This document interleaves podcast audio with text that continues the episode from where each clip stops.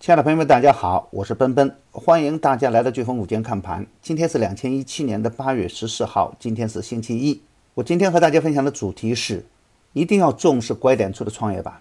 受国家队重仓创业板消息的影响，七月二十七号，创业板股票大涨百分之三点六四。此后的大盘虽然不停的震荡，但创业板的量价却稳稳的向上，成为逆势护盘的有生力量。特别是上一周。在多重利空的合力作用下，有色、煤炭、钢铁、稀土出现了大幅的回撤，而创业板中间的底部优质个股却表现出量价齐升的一个景象。在主板濒临崩溃的边缘，今天的创业板高开高走，半日的涨幅达到百分之二点五五，其中的国产软件表现最强，区块链、软件服务、苹果概念、智能穿戴、人工智能、安防服务等都表现抢眼。而上周大跌的有色、钢铁、煤炭、稀土都出现了冲高砸盘的现象。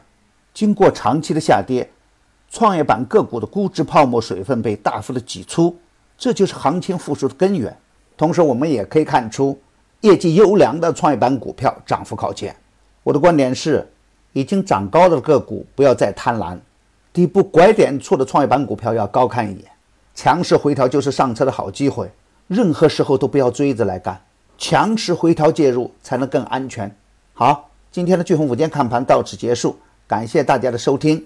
明天我们在飓风午间看盘不见不散。祝朋友们投资顺利，心想事成。谢谢。